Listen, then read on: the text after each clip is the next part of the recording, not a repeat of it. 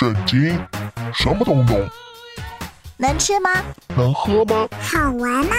真的吗？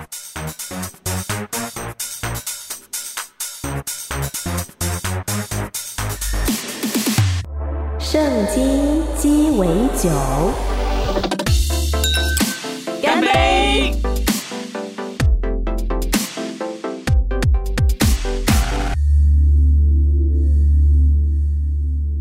我是知心。Hello，我是下半哥。欢迎你收听《圣经鸡尾酒》。基督徒常常说教会是嗯神的家，为什么会这样说呢？应该说，神的家包含了教会。当然，大家会把教会当成某一种属灵的家的概念。好抽象哦。嗯，也就是说，我们讲教会是神的家，是说我们是上帝的家人聚在一起的地方。我们华人对于家人的概念都会说血浓于水啊，嗯或者再怎么样不是，对毕竟都还会不离不弃嘛，因为家人就是割不断的血脉关系。对对对，是东方人的群体观念很重。对，可是教会里的人彼此没有血缘关系再怎么样也不太可能血浓于水吧？是，当然没有错。所以这就是我们最大的考验，也就是上帝为什么告诉我们要彼此相爱，是要竭力保守那种和平的心或合一的心。为什么要这么力气？因为没有办法，这一群本来就是一群不相干的人，如果不是耶稣基督的救恩，他怎么可能站在一起？我们连对家人都不见得这么有耐心了，是难道对待基督徒就必须要顺从上帝的教导？我一定要竭力跟他保持好关系吗因？为他就变成一个见证，因为你们靠着上帝。就行出了人认为不可行的事情，人觉得做不来的事情，你们做到了，你们把它成为肢体相顾的生命。即便我对你有很多的不认同，但对于成为你的肢体、支持你、帮助你这件事情，我义无反顾。大多数我们一般听到教会的状况，好像比较都是两个基督徒之间一言不合，我们就啐，两坨人 是啊互看不顺眼，然后就啐一间教会就变两间教会了。对，这有时候我们呃可以讲，就有点像就是把家人变成了两块。有一个点我倒觉得有趣，就是说我们过去以为这样就是不好，我后来反倒觉得也没有太多的不好，倒是怎么分比较好。有的时候真的是工作理念，或者我觉得我受到托付到的一个真的想发展的事情，可能不一样，那没有关系，我们分两头做。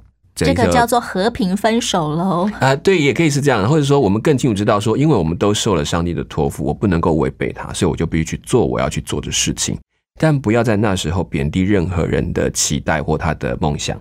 我觉得上帝给我们有不同的托付，那如果真的是撕破脸呢，局面难以挽回了，其实这种时候，上帝好像也不见得真的会像家长一样主持个公道啊什么的。，对，就是这些也有看到。后来就是，我觉得当他们到了一个成熟阶段，也会有彼此接纳的学习。比如我们讲保罗跟巴拿巴，就常会知道，他们当初为了马可这个队员要不要继续的收纳到这个团队当中起了争执，然后就分手。我相信那个分手应该不太好看，应该是非常不快乐的。可是不要忘记哦，到保罗到年老，他说马可也是我的儿子，然后还叫马可赶快过来见他，有事情要托付他。可见上帝也在帮助我们，就靠着时间修补我们人的软弱的部分。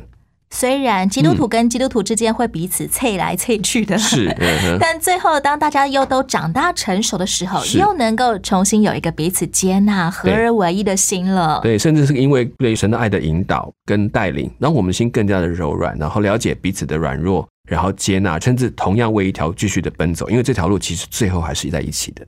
变成一家人也是是需要有磨合期的。对对对，就是如果没有这么多彼此相助的过程，真的在最尖锐的事情上，就很容易没有空间，没有转换的空间，没有累积的资本可以让我们去彼此忍让或者彼此谅解，这是最可惜。所以我们要累积很多这种平常团契的资本。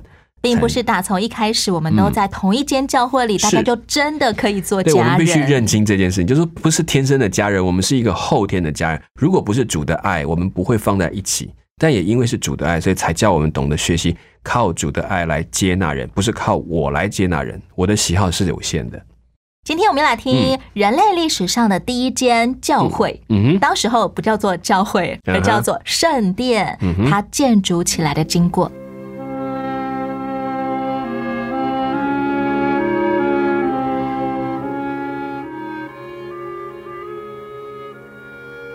上帝按照应许赐给所罗门极大的智慧，他比所有的人都聪明。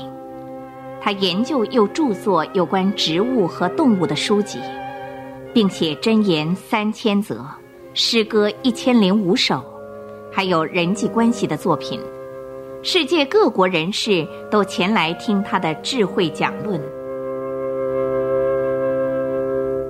推罗王的特使到了吗？用隆重的礼节来迎接他们。是陛下。所罗门陛下万岁！仆人们是推罗王西兰特派到贵国恭贺陛下登基，也希望在维系我们两国间的友谊。贵国若有需要，敝国很愿效劳。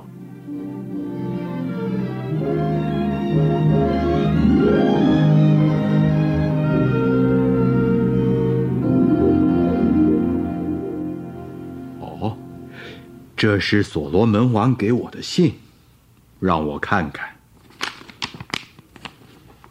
静候推罗西兰王正宫康泰，子因先父大卫王不克为我们的上帝建造圣殿，所以我现在定义造此殿。我们会派工人与贵国工人同工，工价由贵国定定。贵国西顿人的伐木技术无人能比，所以请下令。要他们替我们砍伐黎巴嫩的香柏木。嗯，这很好。我要所罗门供给我王宫粮食作为工资。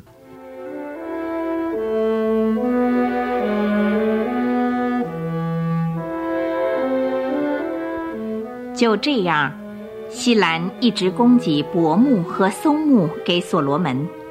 所罗门则把小麦和橄榄油供给西兰家终年吃用。所罗门从全国征召了劳工三万人去砍伐木料，他们被分成三队，每队一万人，每一队在黎巴嫩工作一个月，再加两个月，另派七万人搬运材料，八万人在山上凿石头。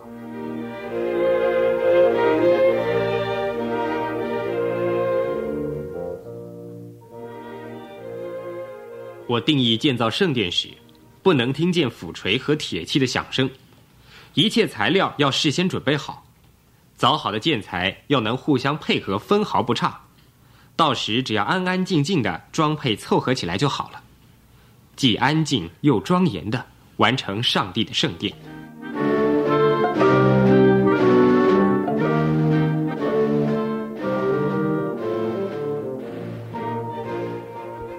在预备木石建材的同时，殿内外的器具也由巧匠护兰负责制造。他是推罗人，母亲是以色列人。以色列人出埃及后的第四百八十年，也是所罗门在位第四年的二月，圣殿开工，七年半后完工。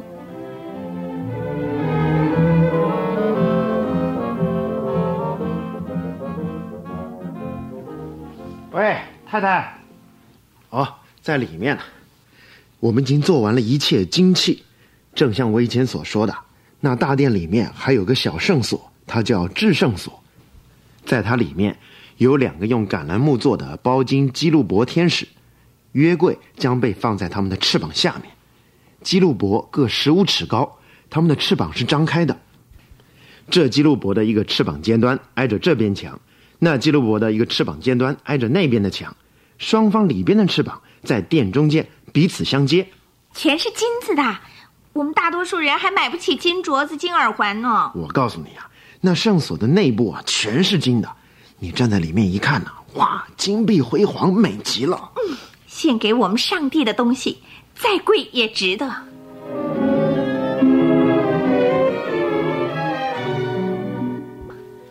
陛下，请跟我来看看这刚完工的圣殿。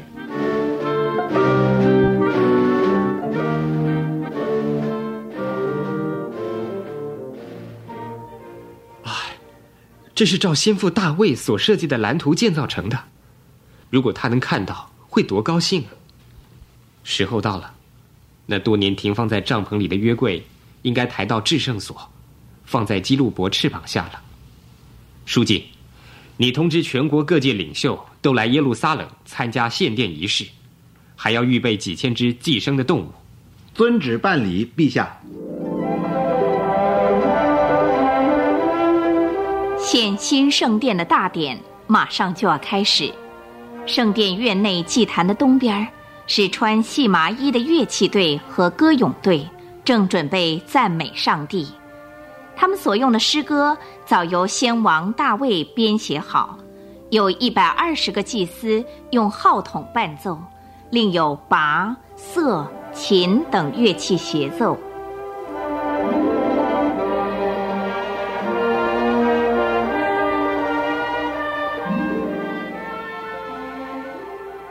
你们抬约柜的四位祭司都准备好了吗？好了，大祭司。所罗门王和众长老将走在会众前头，他每走几步就停下献一次祭。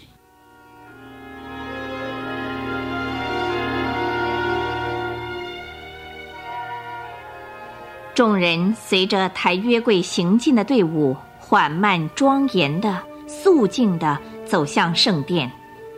进了圣殿之后，祭司将约柜放在至圣所的两个基路伯的中间。接着，所罗门王就登上外院中央的讲台。祭司离开圣殿的时候，忽然有云彩笼罩圣殿，闪耀着上主同在的光辉。致使他们无法继续崇拜的仪式，所罗门王就为会众祝福。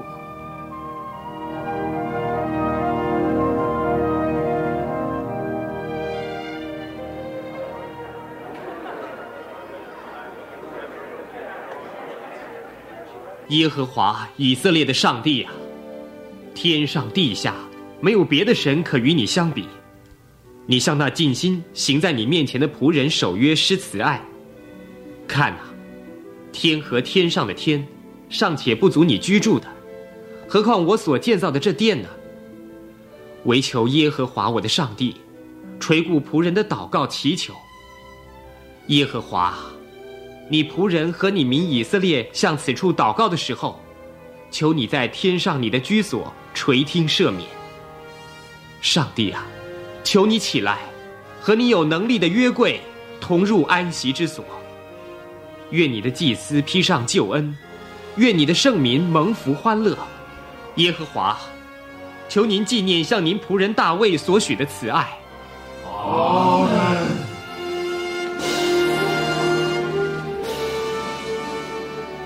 所罗门祷告完，天火下降，烧尽了燔祭和祭牲。耶和华的荣光充满圣殿，民众全跪下，脸伏在地，敬拜感谢上帝。我们起来，庆贺欢迎荣耀君王，击鼓跳鼓欢唱来赞美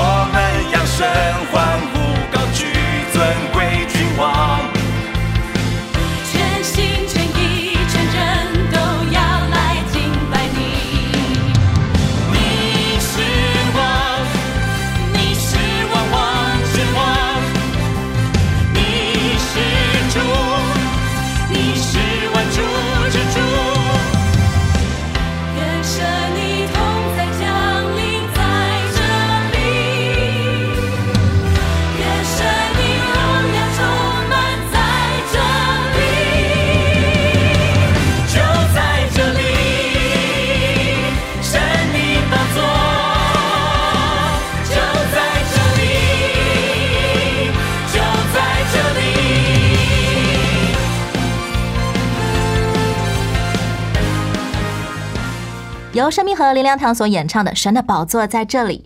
刚刚我们故事听见所罗门王哇，他好像百科全书的作家，他竟然研究花草树木、虫鱼鸟兽，还写了三千则箴言、一千多首诗歌，是还谈论很多像演讲一样的座谈呢。啊，谈人际关系，谈智慧，谈道德。所以所罗门王他就声名远播。嗯，其实我想这是他的智慧吧，也是真的，他真的对很多事很好奇。他很有兴趣研究的部分。他觉得，哎，为什么会是这样？其实这也是智慧的来源。智慧的起头就是会问怎么回事，为什么会这样？那么当时候所罗门王写出来的作品啊，包括植物学、动物学，好了，嗯，谁来读啊？这好像就变成他们的图书馆。他们要开始培育人之前，必须要有这些材料，包括当时的所谓的箴言的收集或诗歌的写作收集。都有个原因，都是为了培养更多的人可以来运用它，还有把知识智慧传播到民间所做的先期的工作，有这个才有办法传递。可以说，在当时候，如果一位君王，嗯，他身兼学者啊、专家啊这些身份，对国家发展来说，应该是特别有好处的。对，就像我们最近常在讲说，你是用科学治国，你还是用一个呃我自己的认为、我的想象、我的喜好来治国，那完全不一样。也能够避免一些危险的风险，这才是一个比较正常的方法。圣经描述说，上帝赐给所罗门极大的智慧、聪明和广大的心，如同海沙不可测量。所罗门的智慧超过东方人和埃及人的一切智慧。当时候的东方人跟埃及人，他们拥有什么样的智慧啊？在中东地区，米索波达比亚这个地区，巴比伦、哈马其顿。以及早期的苏美到埃及这一块，都是当时的文化古国。他们其实甚至有图书馆，他们有累积很多的知识，他们有文字去累积。希伯来人的文字是很后来的才慢慢形成的，所以到了所罗门开始累积变成书籍来讲，这才有传承的机会。而他可以超过这两者累积上千年的智慧来讲，这是一个很不可思议的事情。黑马窜出，对，超越了那些文明大国。我们都在猜，说不定连所罗门或连埃及文或当时的雅甲文，或者是这些比较古老的文字，他都能够阅读，他才能够很快的吸收这么多的知识。我们现在人在读一些什么历史传记啊，或者什么科学伟人传啊，是通常不会读到所罗门王的名字。哎，是啊，其实我觉得我们大概没有办法从正史当中去寻找到所罗门的记录。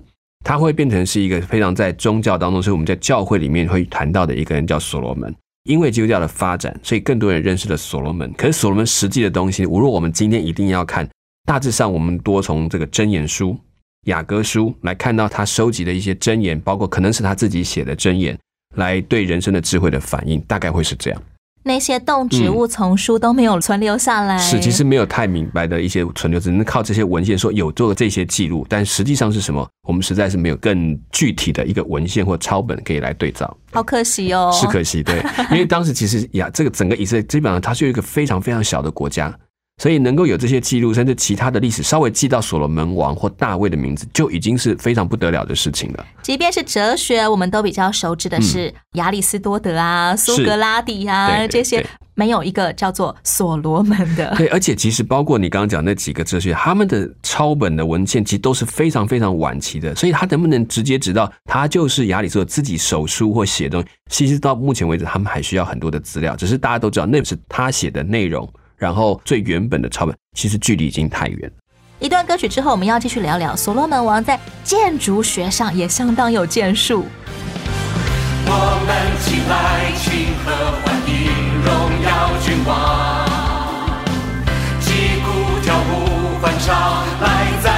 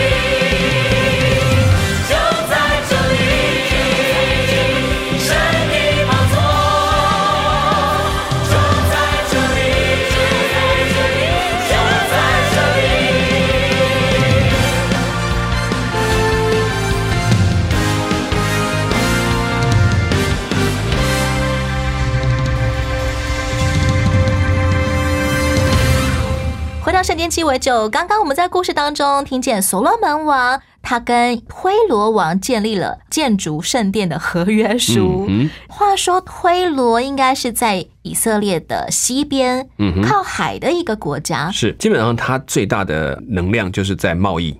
它是海港，海港，而且它能够从非洲、从欧洲的方向进很多在这里东方没有的东西，所以交换香料也就去交换，它就可以获得很多的财富。以色列反而是内陆国家，呃，它其实有一边是海，就是我们讲利凡提，就是在菲利斯人居住的那个边上。但现在当然在大卫跟索罗门时期是他们的，也是有海岸，但是呢，港口的悠久的历史来讲，还是在推罗，他们本身的贸易，海上的贸易已经很成熟。为什么推罗这个国家很擅长伐木啊？哦，伐木这部分其实跟叙利亚这边比较有关系，也就是他们有一个山区是连接到那个地区，刚好他们在交界的地方。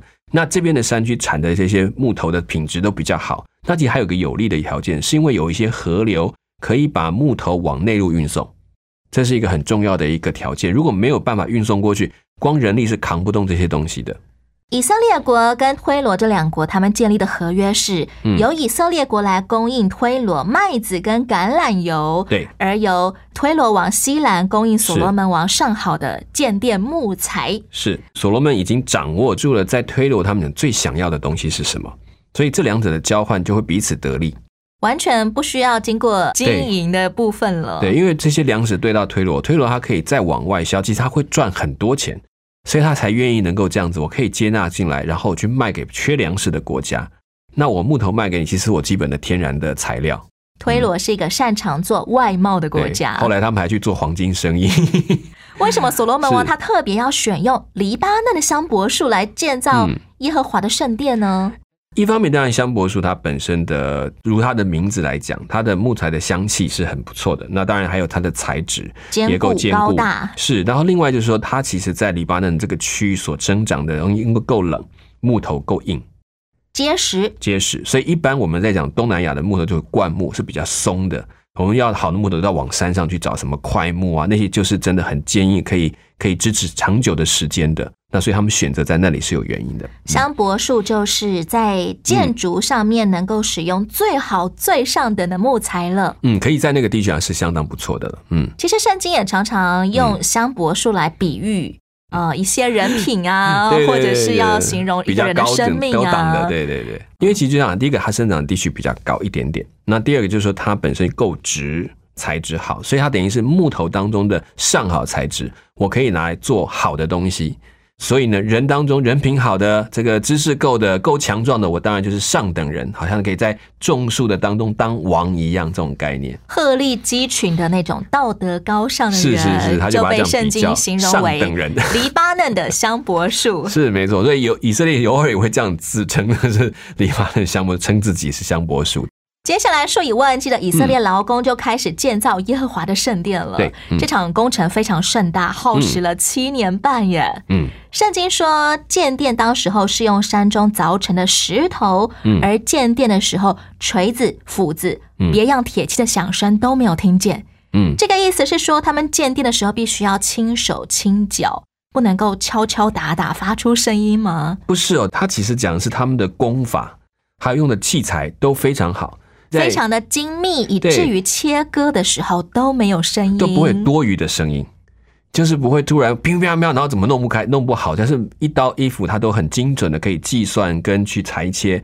所以其实当时可以切实这件事情都不是一件那么容易的事情。这也是出于所罗门王的建筑工程学吗？对，他的工具材料都用的非常好。所以这件事情，这个熟悉在做石匠会知道，那个石头切下去怎么可能没有声音？那个斧头一敲下去，可是如果敲对位置，叩一声它就裂开了。对的位置的时候，它的支点一对，打下去凿子又够坚硬，就可以穿进去。所以这个是一个工具上的改良，所以表示他连工具都帮你改良好了。然后施工的方法都想好了。我们现在即便经过铁工厂门口，我都会觉得哇，那个噪音好吓人哦！还有那个强烈的闪光，滋焊接呀，哇，好大的声音哦！当时候建造一座应该算是旷世巨作了吧？这座圣殿竟然可以精密到没有发出太大的噪音。嗯嗯嗯，好聪明哦，好文明哦！所以这个讲到所罗门智慧，就是很难以想象，这他怎么会在这些方面都还可以？然后自己去做吗？有尝试过吗？你真的很难想象。最后，当他们要献殿的时候，所罗门王跟全国人民向上帝献上了多的数不清的牛羊生祭。他们沿路奏乐，没走几步就要停下来献一次祭耶，好像我们说的三跪九叩。对，其实这也就表示他们自己在这方面的一个金钱。当然，其实这已经超过了其实圣殿，就是我们讲立位祭很呃谈到很多的这个敬拜的要求，这都远远超过纯粹他们自己甘心愿奉上的东西。所罗门王他就大声的宣告说：“我已经建造殿宇，做耶和华的居所，为耶和华永远的住处。”话说，上帝真的会住进人手所打造的建筑物里面吗？那当然不会。所罗门自己也知道，他也说过，这个殿又算得了什么？上帝怎么可能去选择居住在这当？是上帝愿意来我们当中。可以看明白，建造这个殿其实不是为了好像表示神在他们当中，而是要昭告全天下，你们都可以来向这位上帝献上敬拜，然后上帝会听你们的祷告，然后让你们敬虔，像以色列人敬虔啊。这是所罗门后来所陈述的整个祷告的内容。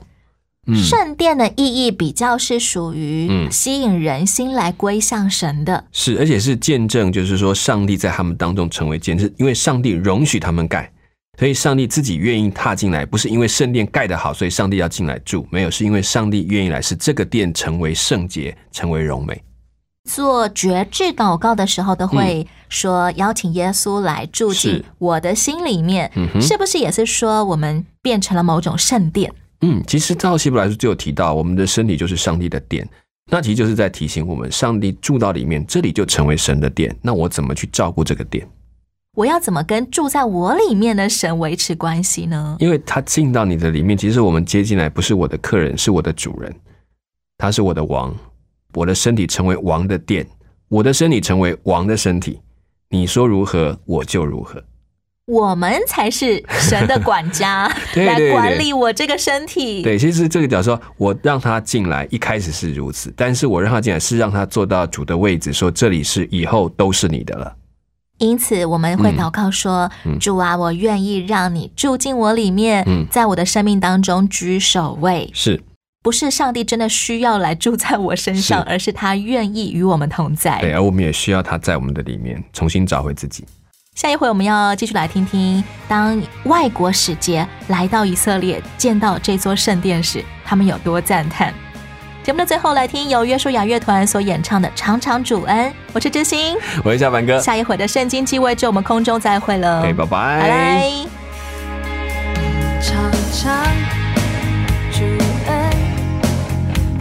味真好，尝尝主恩的滋味，你对我